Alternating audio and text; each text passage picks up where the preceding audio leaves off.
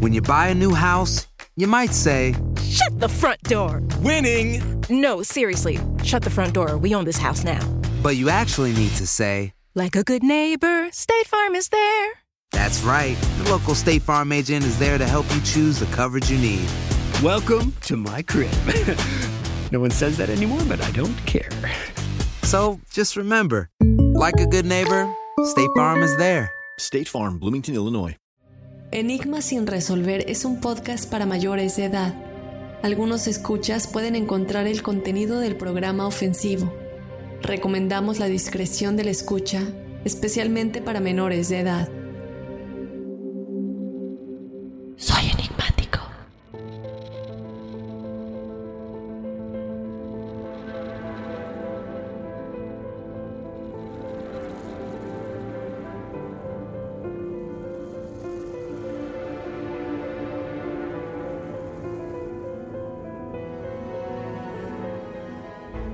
La película Scream, Grita antes de morir, lanzada en 1996, trata de un asesino enmascarado que empieza a matar jóvenes estudiantes en el pequeño pueblo de Woodsboro.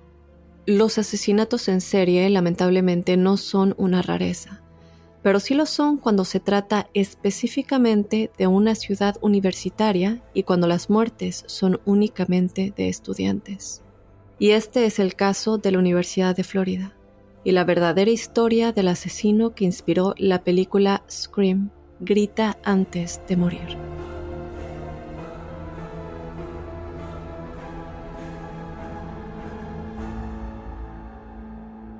Acompáñame a analizar a detalle todo lo relacionado con el misterioso y terrorífico caso de el asesino que inspiró la película Scream, Grita antes de morir, parte 1.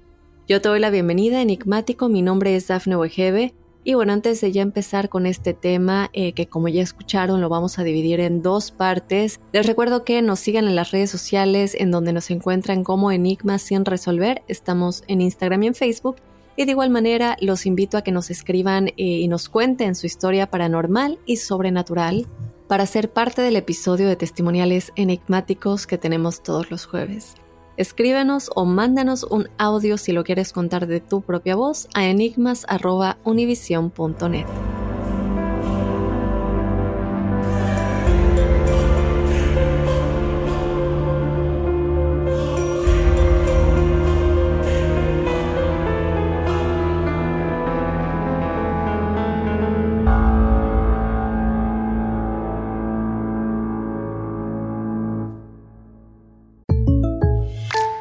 When something happens to your car, you might say,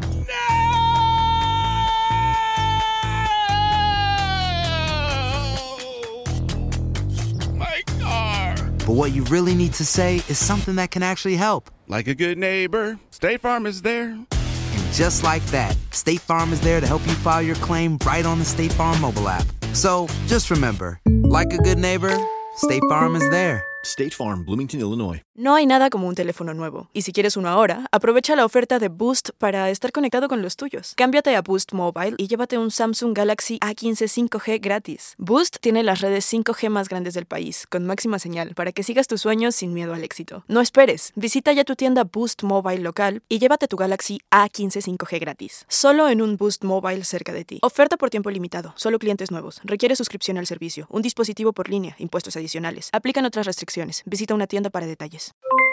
Aloha mamá, ¿dónde andas? Seguro de compras. Tengo mucho que contarte. Hawái es increíble. He estado de un lado a otro con mi unidad. Todos son súper talentosos. Ya reparamos otro helicóptero Blackhawk y oficialmente formamos nuestro equipo de fútbol. Para la próxima te cuento cómo voy con el surf y me cuentas qué te pareció el podcast que te compartí, ¿ok? Te quiero mucho. Be All You Can Be, visitando goarmy.com diagonal español.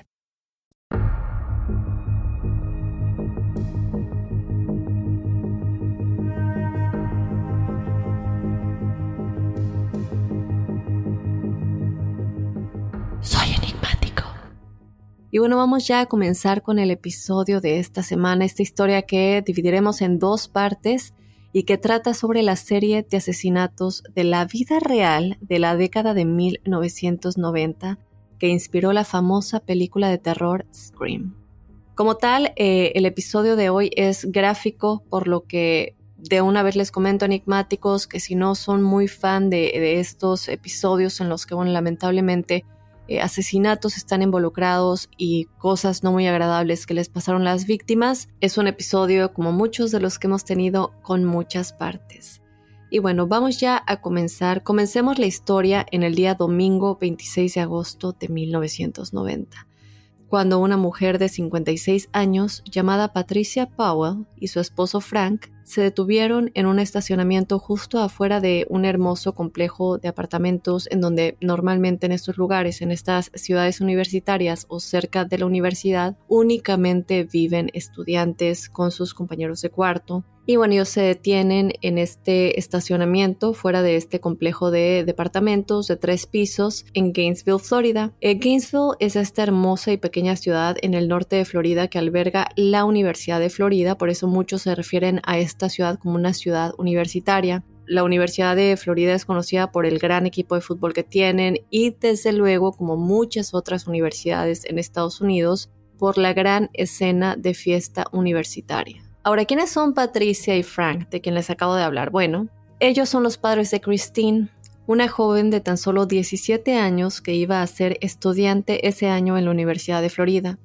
Y bueno, ella aparentemente, o por lo que contaron sus papás, había estado muy muy emocionada desde que recibió su carta de aceptación bueno, lo que dicen sus papás es desde que aplicó estaba muy emocionada, esa es la universidad a la que ella quería ir, estaba enamorada del ambiente, de la escuela, de las materias que tomaría y bueno, cuando recibió la carta de aceptación ella no lo podía creer y por esto cuando ella y su familia, sus papás estaban celebrando que la habían aceptado, pues su papá Frank salió y le compró un collar de oro que tenía la mascota de la escuela que es un caimán y que tenía este, este caimán colgando de, de la cadena del collar. Para los que no sepan, muchas universidades de aquí de Estados Unidos tienen una mascota en específico y normalmente esta es la mascota que representa a la universidad en todos los juegos de fútbol, de soccer, bueno, fútbol americano, soccer, eh, básquetbol, etcétera, ¿no? Y la mascota de la Universidad de Florida es un caimán. Entonces, bueno, este collar a Christine le hizo muy, muy feliz, lo usaba todo el tiempo. Ahora, Christine tenía desde luego una nueva compañera de cuarto que se llamaba Sonja Larson. Ella tenía 18 años. Ellas ya de hecho se habían conocido durante el verano cuando tomaron algunas clases de verano juntas. Y bueno, ellas se llevaron muy bien, les había encantado la, la, universidad, decidieron tratar de ser compañeras de cuarto en este apartamento, lo logran y bueno, Después de desempacar algunas de sus cosas en su nuevo departamento, los papás de Christine, Patricia y Frank, se van, dejan a su hija, está ella disfrutando. Y bueno, Christine y Sonja eh, proceden a irse a la ciudad a comer algo en un restaurante local y empezar como a, empezar la vida universitaria, ¿no? Empezar a conocer todos los lugares, em, la escena, el ambiente y todo esto ellas se van a comer y en ese transcurso Christine usa un teléfono público para llamar a su casa y decirle a sus papás lo bien que le estaba yendo, lo mucho que estaba disfrutando de su compañera de cuarto y le emocionaba que estaba por el año pues escolar que estaba por llegar. Ahora, una cosa importante es que ella está llamando de un teléfono público porque ellas todavía no tenían el teléfono instalado en su, en su departamento. Estamos hablando de 1990, por tanto, no tienen los celulares que tenemos hoy en día, ni los mensajes de texto eran tan fáciles, nada de eso existía como existe el día de hoy. Entonces, en lo que les instalaban la línea telefónica del departamento, ella le llama por medio de este teléfono público a sus papás. Ella les dice que los iba a llamar al día siguiente para reportarse que todo, que todo estaba bien. Pero al día siguiente ellos no recibieron ninguna llamada de Christine. En realidad ellos, pues como les acabo de decir, no tenían forma de llamarla porque todavía no tenía el teléfono, un teléfono instalado en su departamento. Entonces ella era la que tenía que llamarlos. Patricia y Frank se comienzan a decir a sí mismos, todo está bien, seguramente ella pues está disfrutando, acaba de llegar a la universidad, está emocionada y a lo mejor volvió a salir con Sonja y está conociendo más personas, ¿no? Y de todas maneras, Patricia y Frank ya habían planeado una visita para ver a su hija al día siguiente, que era domingo. Entonces deciden tratar de calmarse, no darle tanta importancia y esperar al domingo para manejar a la universidad e ir a verla. Llega el domingo, Patricia y Frank ahora están estacionados afuera del complejo de apartamentos de su hija. Todavía no han sabido nada de ella, pero aún están pensando, seguramente la vamos a encontrar en su departamento, está desayunando. Entonces salen de su automóvil, caminan hacia el edificio, pasan por una de las puertas de acceso frontal que los lleva al edificio y se encuentran dentro de esta escalera alfombrada donde en cada nivel en el camino hacia arriba pues había puertas que conducían a cada uno de los departamentos. Suben al segundo nivel, al segundo piso, donde pues ya saben que es el, el piso correspondiente al departamento de su hija. Llegan a la puerta del departamento de Christine, de su hija, y antes de que incluso toquen la puerta, se dan cuenta que hay muchas notas como stickers en la puerta. Todas estas notas de diferentes personas las empiezan a leer y estas notas evidentemente eran de varios amigos, tanto de Sonja como de Christine, y pues decían algo así como eh, hemos estado intentando localizarte este fin de semana, pero no hemos podido ponernos en contacto, venimos para tratar de que vinieras con nosotros a la plaza, queríamos ver si nos acompañaban a comer, llámenos cuando regresen. Y en este momento los padres de Christine ya no están tan tranquilos o ya no están tratando de callar esa preocupación que desde que estaban en su casa les decía que algo estaba mal. Ahora se dan cuenta de que hay varias personas que habían ido a buscarlas a su departamento y que pues no habían obtenido respuesta. Ellos, desde luego, tocan la puerta, le gritan a Christine, le gritan a Sonja, nadie abre la puerta y pues no saben en dónde está su hija. En ese momento, Patricia y Frank comienzan ya a entrar en pánico y salen del edificio, se encuentran con un trabajador de mantenimiento que trabaja e-, en este edificio, en este complejo de departamentos, y le explican la situación con, con su hija, con Christine, que cómo podrían comunicarse con ella, eh, si hay alguna manera en la que los padres se puedan comunicar con los estudiantes eh, que todavía no tienen los teléfonos instalados en sus departamentos, o si por lo menos eh, les podrían abrir la puerta para que ellos entraran y asegurarse de que todo estaba bien. El trabajador de mantenimiento dijo que no había problema, pero que no podía hacerlo sin hablar con el gerente. Entonces los, los padres de Christine, Patricia y Frank dicen, ok, por favor, nos gustaría que esto fuera lo más pronto posible el empleado de mantenimiento va, habla con el gerente y el gerente dice, ok, pero ahora yo necesito que la policía esté involucrada porque no puedo abrir una puerta de dos estudiantes que parece que están desaparecidas y que ustedes entren por su parte a examinar, tenemos que involucrar a la policía. Por lo que el trabajador de mantenimiento ahora llama a la policía y solicita la ayuda. Unos minutos después, un oficial de policía de Gainesville llega al complejo de departamentos y les pide a Patricia Frank que como medida de precaución necesitaba que ellos se quedaran afuera. Entonces ellos dicen ok, están afuera del edificio de apartamentos y luego el oficial junto con el trabajador de mantenimiento y el gerente del edificio suben al segundo piso. En este punto el trabajador de mantenimiento saca sus llaves encuentra la puerta correspondiente al departamento de Cristina y Sonja y la abre. El oficial de policía llama a gritos a las dos jóvenes, pero no hay respuesta. Entonces, el oficial es el primero en entrar al apartamento que básicamente se abre inmediatamente a la sala de estar, es decir, apenas abres la puerta, lo primero que ves es la sala del departamento y en medio de la sala de estar había un sofá que estaba inclinado hacia el lado derecho de la habitación donde se había instalado un televisor. Esto es para que se vayan dando una idea de cómo se veía el departamento. En ese momento el oficial nuevamente, mientras va entrando, sigue gritando los nombres de las jóvenes tratando de llamar su atención en caso de que tal vez estuvieran dormidas. No hay respuesta. Detrás de él está el trabajador de mantenimiento y el administrador del edificio. Comienzan a caminar hacia el lado derecho de la sala, hacia el televisor para ver si, bueno, tal vez alguien estaba acostado en el sofá, se quedaron dormidas y cuando finalmente pueden ver el frente del sofá, el trabajador de mantenimiento gritó y salió corriendo del departamento. Baja corriendo las escaleras hacia las puertas de acceso y comienza a vomitar en el pasto y a llorar justo al lado de Frank y de Patricia, obviamente estás viendo al, trabajador que acaba de entrar al departamento de tu hija salir gritando, llorando y vomitando. Naturalmente, Frank y Patricia, después de ver esto, inmediatamente se preocuparon, sabían que algo estaba mal y corren hacia el departamento, suben las escaleras, Y bueno, cuando llegan a la puerta, desde luego el oficial de policía y el administrador del edificio intentan evitar que entren, pero son sus padres y como ya se imaginarán, no había nada que los detuviera. Empujan al oficial de policía y al administrador del edificio, entran a la sala de estar, gritan el nombre de su hija y finalmente se dirigen hacia el costado del sofá, en donde está el cuerpo de Christine.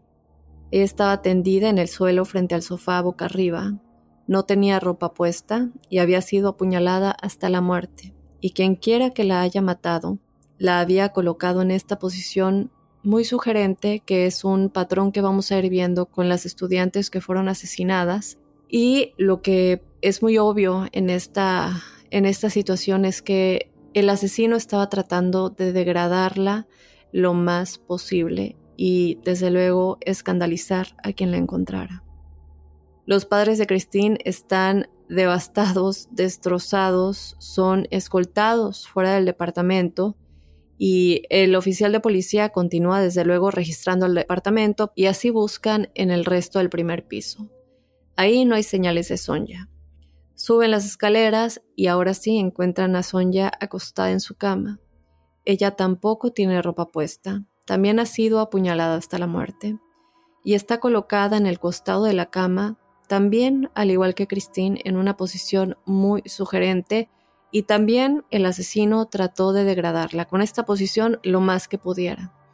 Más tarde se determinó que Christine había sido abusada sexualmente, pero Sonja no, y esto es algo que yo voy a explicar más adelante, si no es que en la segunda parte, de por qué abusó de una y no de la otra, para que estén pendientes de eso.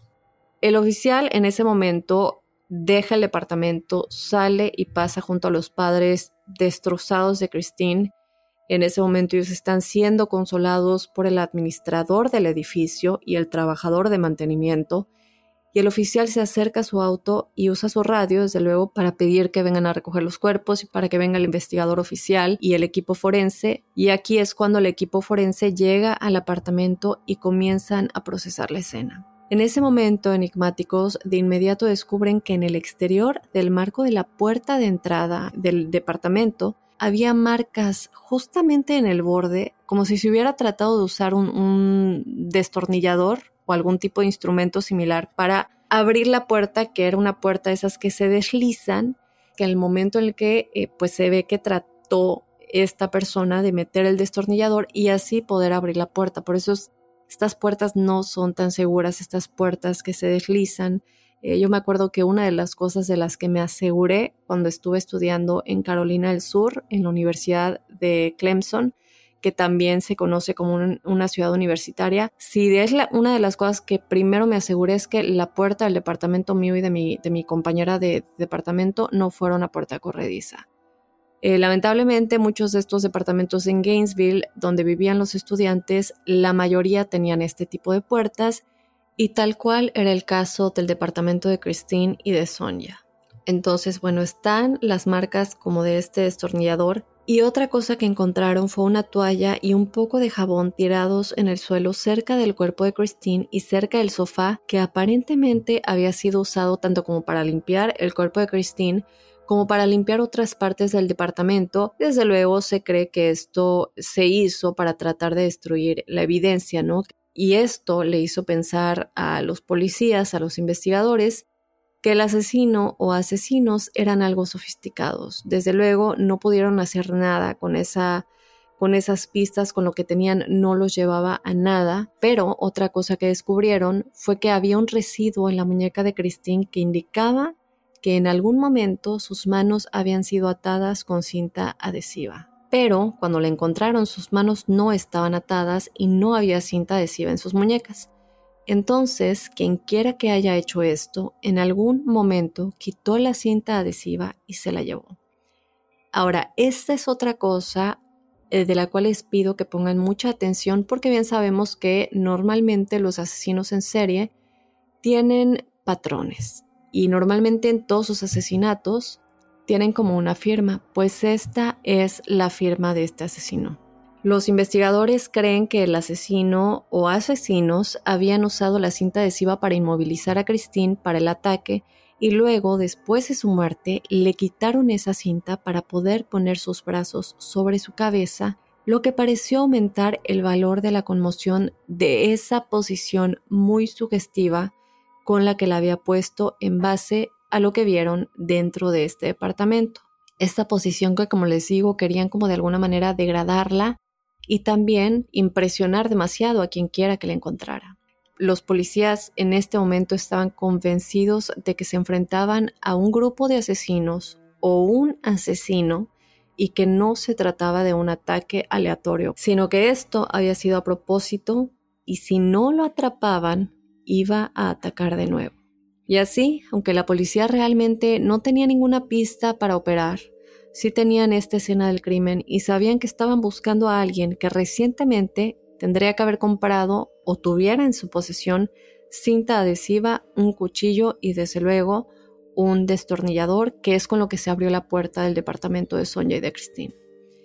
En ese momento, aunque no tienen prácticamente o casi nada, están conscientes de que hay miles y miles de jóvenes inundando Gainesville por el comienzo del nuevo año escolar en la Universidad de Florida y literalmente al día siguiente las clases de lunes comenzaron y la policía consideró que lo más importante era pues informar a todos estos estudiantes lo que estaba sucediendo y avisarles que potencialmente había un asesino o asesinos sueltos.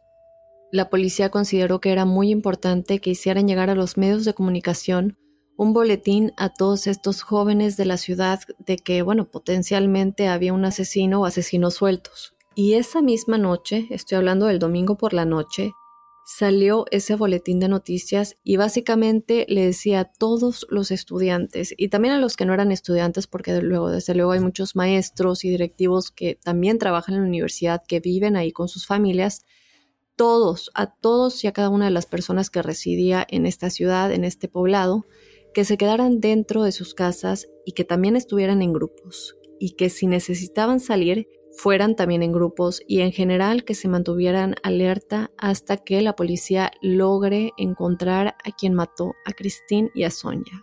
Ahora les voy a decir por qué había tanta alerta. Ustedes pensarán, bueno, pero ¿por qué se les está alertando tanto a los estudiantes de la Universidad de Florida? A lo mejor era alguien que iba de paso y pues si hubiera ido a otra ciudad.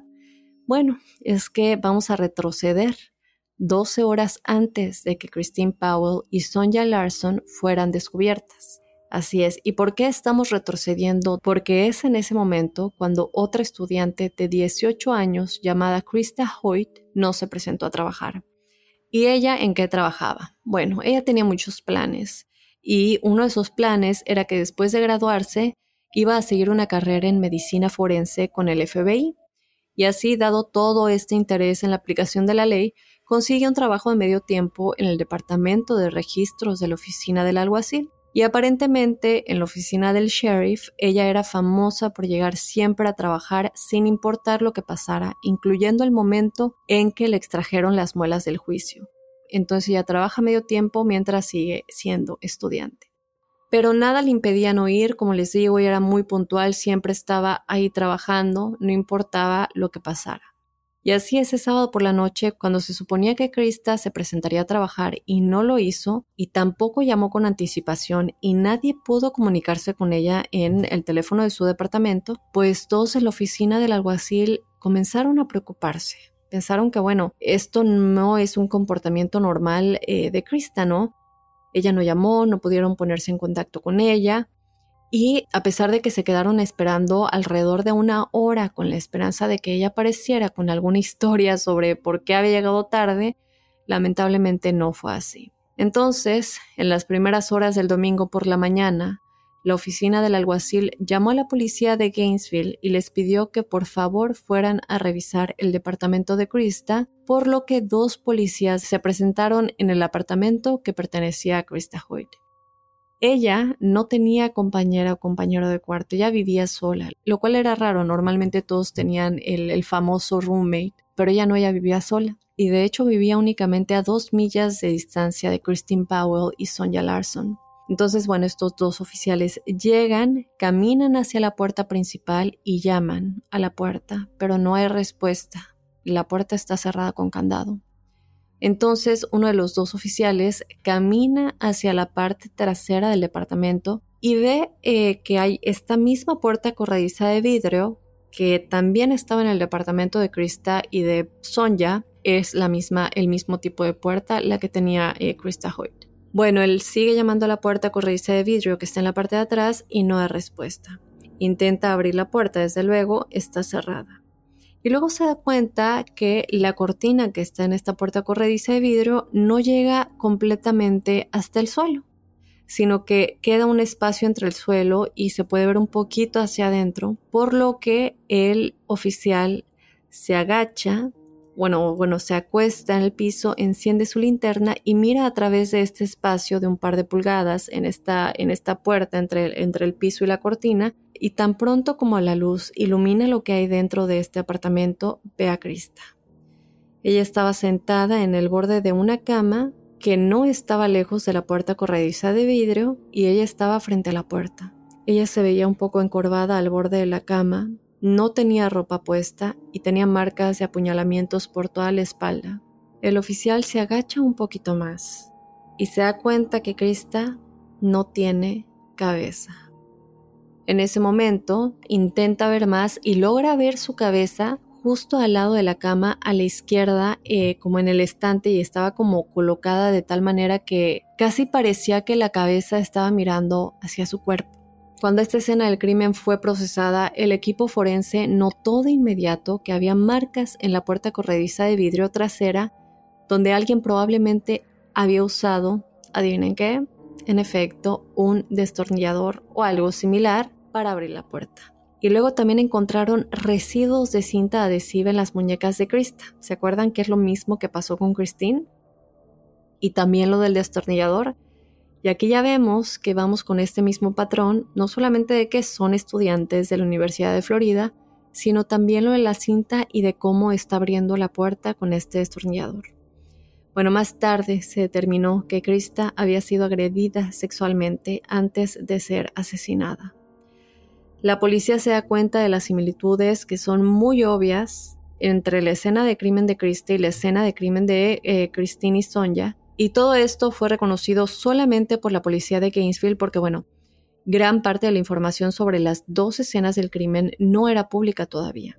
Pero esa noche, el domingo por la noche, la policía se comunicó con los medios de comunicación y les pidió que enviaran ese boletín del que les había platicado a todos los estudiantes de la Universidad de Florida para decirles que podría haber un asesino suelto. No pasó, desde luego, mucho tiempo para que todos los estudiantes, los residentes de Gainesville y los presentadores de noticias comenzaran a especular que estos tres asesinatos habían ocurrido en la misma área a menos de dos millas de distancia entre sí, al igual que probablemente hayan ocurrido en las últimas 24 o 48 horas. Es así que incluso sin detalles íntimos de la escena del crimen, no fue difícil asumir que los asesinatos habían sido cometidos por la misma persona. Y así, ese mismo domingo por la noche, Gainesville realmente entró en un estado de pánico. Y a las pocas horas de esta noticia, había tiendas en todo Gainesville que habían vendido todos sus cerrojos y cerraduras, sus bates de béisbol, cuchillos, es decir, la gente realmente estaba tratando enigmáticos de armarse lo más posible para protegerse contra esta amenaza desconocida que estaba asesinando estudiantes de la Universidad de Florida. Ahora, la policía, a pesar de que no salió y comprobó las afirmaciones de que tal vez estos dos homicidios estén conectados, es decir, no dieron un comunicado de prensa hasta este momento, creyeron que lo eran. Ellos ya sabían que estaban conectados o estaban casi casi seguros. Y esa misma noche todo este caos ya se había desatado en la ciudad universitaria. La policía colocó a cientos de oficiales por todas partes a pie en cada esquina. Tenían coches de policía y camiones estacionados por toda la ciudad, es decir, todo el lugar estaba en alerta extrema porque la policía creía que otro ataque era inminente. Y bueno, pues todo lo que podían hacer era tratar de salir con fuerza para tratar de disuadir al asesino de atacar de nuevo. Llega el lunes por la mañana y es así que lo que estaba sucediendo en Gainesville había pasado de ser solo una historia de Florida a una historia nacional.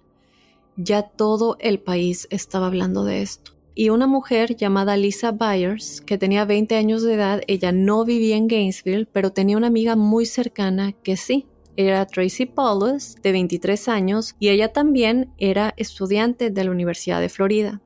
Entonces, bueno, Lisa ve todo esto en las noticias, le llama a Tracy y le dijo, bueno, mira, eh, estoy viendo las noticias, es terrible lo que está pasando en Gainesville, ¿cómo estás? ¿Te sientes tranquila? Por favor, cuídate mucho. Y bueno, Tracy le dice, estoy preocupada, como todos los demás, es muy mm, aterrador pensar que hay un asesino sueltos matando estudiantes de mi universidad pero no te preocupes, creo que estoy bien, sabes que no vivo sola, estoy con mi roommate. Y bueno, este roommate era Manita de 23 años. Y una de las razones por las que ella se sentía protegida con él es porque él era un exjugador de fútbol americano y por tanto era de complexión grande, gruesa y fuerte y también era muy buen amigo de Tracy. Ellos nunca se habían involucrado románticamente, cabe aclarar, pero habían sido muy buenos amigos durante varios años desde la preparatoria. Y él de hecho se había tomado un tiempo fuera de la escuela y había accedido a regresar porque Tracy lo había convencido para que obtuvieran su título juntos. Entonces, cuando se supo la noticia de que estos eh, asesinatos estaban sucediendo, Manny le dijo a Tracy que él la iba a proteger, que no se preocupara que nada le iba a pasar. Entonces, cuando Lisa escuchó esto eh, por parte de Tracy, Pensó que bueno, que estaba bien. Y bueno, aparte otra cosa que le dijo Tracy es que realmente no iban a dejar el departamento mucho más allá de, de ir a sus clases. El problema aquí es que muchos de los estudiantes no pensaron en qué hago para protegerme dentro de mi casa, sino mejor no salgo para que no me pase nada afuera. Y el peligro no estaba afuera. Pasa esta llamada, Lisa se queda tranquila, cuelga la, llamada, piensa, ok, mi amiga está bien, pero sigue un poco preocupada. Entonces vuelve a llamar a Tracy y le dice, mira, ¿sabes qué? Me da gusto que estés bien, pero por favor, llámame eh, todas las noches, incluyendo hoy, eh, después de que regreses de clases, solamente llámame para decirme que todo está bien. Entonces Tracy le dijo a, a Lisa que no se preocupe, que ella la iba a llamar cuando regresara de la escuela esa noche.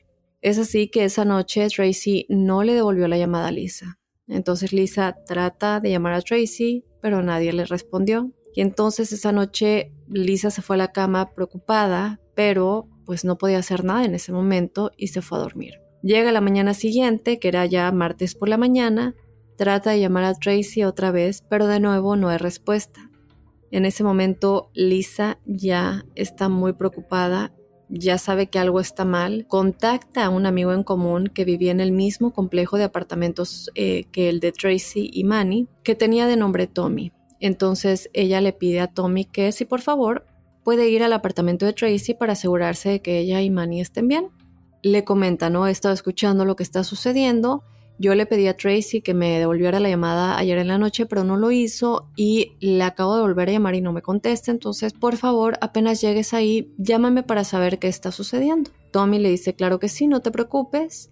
Y así, unos cinco minutos después, Lisa recibe una llamada y era Tommy. Él estaba llamando desde el teléfono fijo del departamento de Tracy y, lamentablemente, desde que Lisa lo escuchó sabía que algo estaba mal porque estaba gritando y llorando descontroladamente.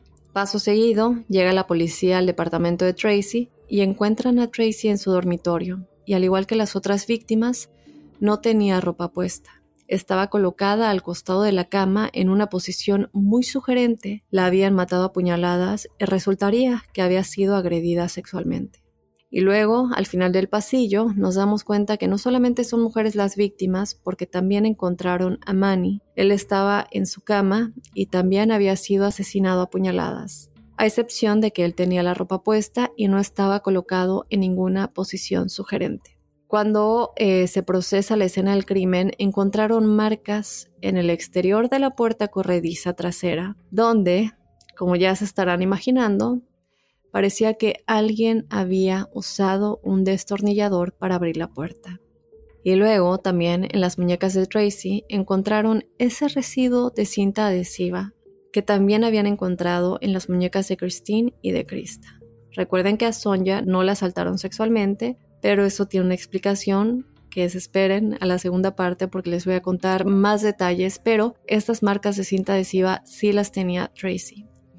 En ese punto ya era innegable para la policía que se enfrentaban a un asesino en serie. Y cuando se supo la noticia de que ahora habían una cuarta y quinta víctima y que ambos eran también estudiantes de la Universidad de Florida, al igual que las otras víctimas, y que uno de ellos ahora era este gran joven fornido y que aparentemente fue derribado igual fácilmente como estas otras cuatro jóvenes, pues esto arrojó a Gainesville y a todos los estudiantes de la Universidad de Florida en un absoluto estado de caos. En ese momento se sintió como si nadie pudiera protegerlos. La policía estaba en todas las calles y había gente caminando con pistolas, bates de béisbol y cualquier cosa para protegerse enigmáticos. También todos los estudiantes comenzaron a dormir en grupos. Ellos sabían que quien quiera que lo hiciera estaba matando con impunidad. Ahora pasamos a la semana siguiente, cuando cientos y cientos de estudiantes de la Universidad de Florida salieron del campus, salieron de la universidad y simplemente no regresaron. Tomaron sus cosas, sus padres los recogieron, otros tomaron transporte público, simplemente se fueron y se transfirieron a otras universidades. Esto ya era algo que se sabía en todo el país y desde luego era el gran escándalo de la Universidad de Florida y pues con mucha razón muchos estudiantes se querían transferir. Es por eso que muchas universidades de Estados Unidos hicieron este proceso más fácil de lo que normalmente se haría en, cuando un estudiante se quiere transferir de una universidad a otra, pues hay ciertos requisitos y muchas veces cuando estos no se cumplen no te puedes transferir. Pero al saber todo lo que estaba sucediendo en la Universidad de Florida, muchas universidades como en solidaridad hicieron este proceso más fácil para todos los estudiantes universitarios de la Universidad de Florida que quisieran transferirse a otras universidades. Ahora, esto se volvió tan grande, enigmáticos, que se llegó a involucrar, ya en este punto se involucró el FBI y la Guardia Nacional. Esa misma semana, ese mismo martes por la noche, ya había literalmente cientos de oficiales y policías estatales por todas partes. Sobrevolaban helicópteros, y bueno, estoy hablando de helicópteros tanto de la policía como helicópteros de noticias. Tenían camiones de la Guardia Nacional y estilo militar por todas partes. Y entonces Gainesville estaba realmente en la alerta más alta en la que posiblemente podría estar. Pero aún así, la gente de Gainesville y los estudiantes de la Universidad de Florida pues no se sentían seguros y no se iban a sentir seguros hasta que la policía hiciera un arresto. ¿Y qué pasa? Al día siguiente, solo 24 horas después de que encontraran a Tracy Yamani, la policía hizo exactamente eso. Arrestaron a alguien después de recibir docenas y docenas de pistas sobre un individuo en particular. Este individuo era Ed Humphreys, de 29 años, quien era también estudiante de la Universidad de Florida. Él fue arrestado por abuso doméstico porque en realidad él había golpeado a su abuela en la cara se le fija una fianza muy muy alta, mucho más alta de lo que normalmente se esperaría con eh, el crimen que él había cometido, pues deciden ponérsela de todas maneras porque lo que querían era que él no pudiera salir de prisión y sabían que él no iba a poder pagar esa cantidad. Pero ellos al tenerlo detenido, era una manera de saber si él era el asesino o no, porque si los asesinatos paraban, pues entonces querría decir que él era el asesino ellos eh, hacen esto y así, mientras Ed estaba tras las rejas, la policía comienza a investigarlo y descubrió que había muchas razones para creer que él era el asesino en serie que estaba matando a estudiantes de la Universidad de Florida. Y la gente que lo conocía decía que era totalmente inestable mentalmente, que odiaba a las mujeres y que siempre caminaba con un cuchillo en su cinturón. Y por la noche se sabía que caminaba por los bosques de Gainesville y bueno, porque aquí en Gainesville había estos bosques muy espesos que chocaban contra la Universidad de Florida.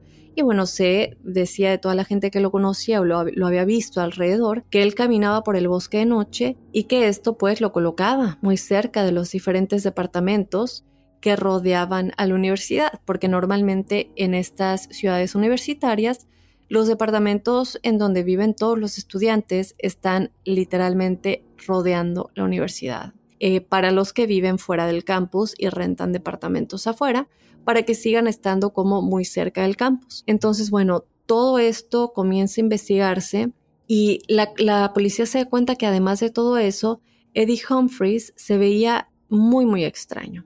¿Y por qué digo esto? Si ustedes ven sus fotos enigmáticos, es básicamente o se ve como lo que cualquiera se imaginaría que un asesino en serie se vería. Él tenía como muchas cortadas en toda la cara, estas cicatrices como si le hubiera mordido un perro, otras como si alguien le hubiera enterrado un cuchillo. Y bueno, eh, eh, cosas muy extrañas en su cara y sus ojos se veían totalmente vacíos. Pero también tiene una mirada como si estuviera constantemente drogado. Y otra cosa es que, bueno, lo que ya sabemos que hacen muchos criminales y asesinos es que se le vio sonriendo a las cámaras cuando entraba y salía de la sala del tribunal. Y para hacerlo aún más sospechoso, enigmáticos, tan pronto como fue arrestado, los asesinatos, en efecto, se detuvieron. Naturalmente, el país entero y desde luego Gainesville, Florida, creían que Eddie era el asesino. Básicamente todos pensaban que era él. Pero sucedió algo. Resultó que su tipo de sangre era tipo A y el tipo de sangre del asesino, es decir, la sangre que se había encontrado en todas las escenas del crimen, era tipo B. Ahora bien, esto no eximió a Eddie porque, bueno, podría ser que eh, él era uno de los involucrados, a lo mejor había otras personas involucradas, un cómplice o múltiples cómplices. Pero cuando esta noticia salió a la luz, casi todos, o si no es que todos, volvieron a ese estado de alerta, volvieron a estar nerviosos porque claramente hay al menos uno o más asesinos que todavía andaban sueltos. ¿Y qué sucede? Bueno, poco después de que se presentó la discrepancia en el tipo de sangre, el FBI se acercó a la policía de Gainesville y les dijo que por qué no usaban su programa VICAP. ¿Ahora qué es VICAP? Bueno, este programa significa Programa de Aprehensión de Delitos Violentos y es básicamente un programa de computadora que permite a los investigadores ingresar detalles del crimen eh, que, están investigando, es decir, por ejemplo, la puerta, ¿no? Que fueron abiertas con un destornillador o parecen haber sido, lo de la cinta adhesiva, las posiciones sugerentes de las mujeres. Entonces, todos estos detalles se, em, se ponen en este, en este programa de aprehensión de delitos violentos y lo que sucede con este programa es que cuando ellos envían esta información, se compara con esta enorme base de datos de otros delitos en el país y si hubiera alguna similitud con cualquier otro crimen, esos crímenes similares aparecerían en la pantalla. Y es así que cuando la policía de Gainesville ingresa toda la información de estos cinco estudiantes de la Universidad de Florida, los programas de computadora arrojaron una sola coincidencia. Se trataba de un triple homicidio sin resolver que había sucedido tiempo atrás en Luciana, a solo 800 millas al noreste de la Universidad de Florida. ¿Qué pasó con este triple asesinato? ¿Y tenía algo que ver Ed? ¿O había alguien más involucrado en estos asesinatos? Porque recuerden que la sangre de Ed no coincidía con la del asesino, o por lo menos con la que se había encontrado en las escenas del crimen. ¿Y quiénes eran esas otras personas que también fueron asesinadas?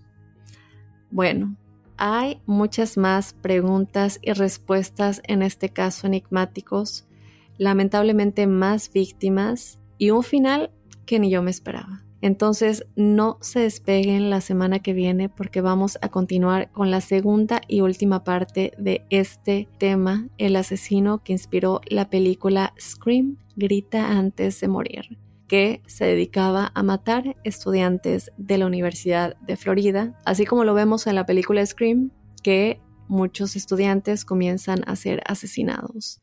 Es cuando nos damos cuenta que la realidad supera la ficción. Les digo de nueva cuenta, de verdad, no se despeguen la semana que viene porque a esto todavía le falta mucho. Yo espero que ustedes se pongan en contacto conmigo, como siempre, y cada semana los invito a que se suscriban y le den seguir al podcast desde la aplicación en la que nos estén escuchando, porque ya saben que estamos lanzando nuevos episodios bonus todas las semanas. Ya no solamente son los lunes de Enigmas sin resolver, y los jueves de testimoniales enigmáticos. Ahora también hay episodios bonus todas las semanas y como estos episodios pueden salir cualquier día de la semana menos lunes y jueves desde luego, lo mejor es que ustedes sigan al podcast en su aplicación para que les llegue la notificación de que un nuevo episodio sea publicado, ya sea martes, miércoles, viernes, sábado o domingo.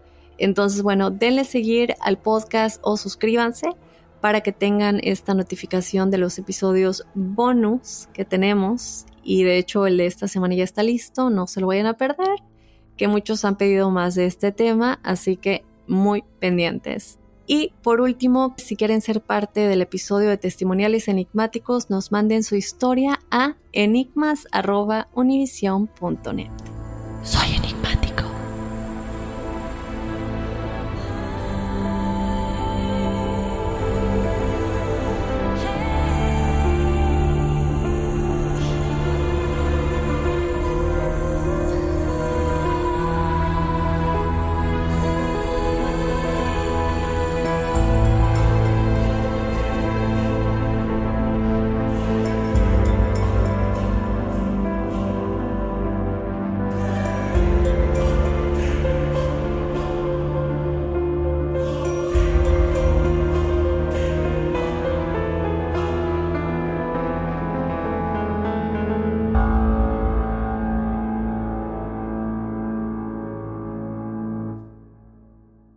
Mobile tiene una gran oferta para que aproveches tu reembolso de impuestos al máximo y te mantengas conectado. Al cambiarte a Boost, recibe un 50% de descuento en tu primer mes de datos ilimitados. O, con un plan ilimitado de 40 dólares, llévate un Samsung Galaxy A15 5G por $39.99. Obtén los mejores teléfonos en las redes 5G más grandes del país. Con Boost Mobile, cambiarse es fácil. Solo visita boostmobile.com. Boost Mobile, sin miedo al éxito. Para clientes nuevos y solamente en línea, requiere AroPay. 50% de descuento en el primer mes requiere un plan de 25 dólares al mes. Aplican otras restricciones. Visita boostmobile.com para detalles.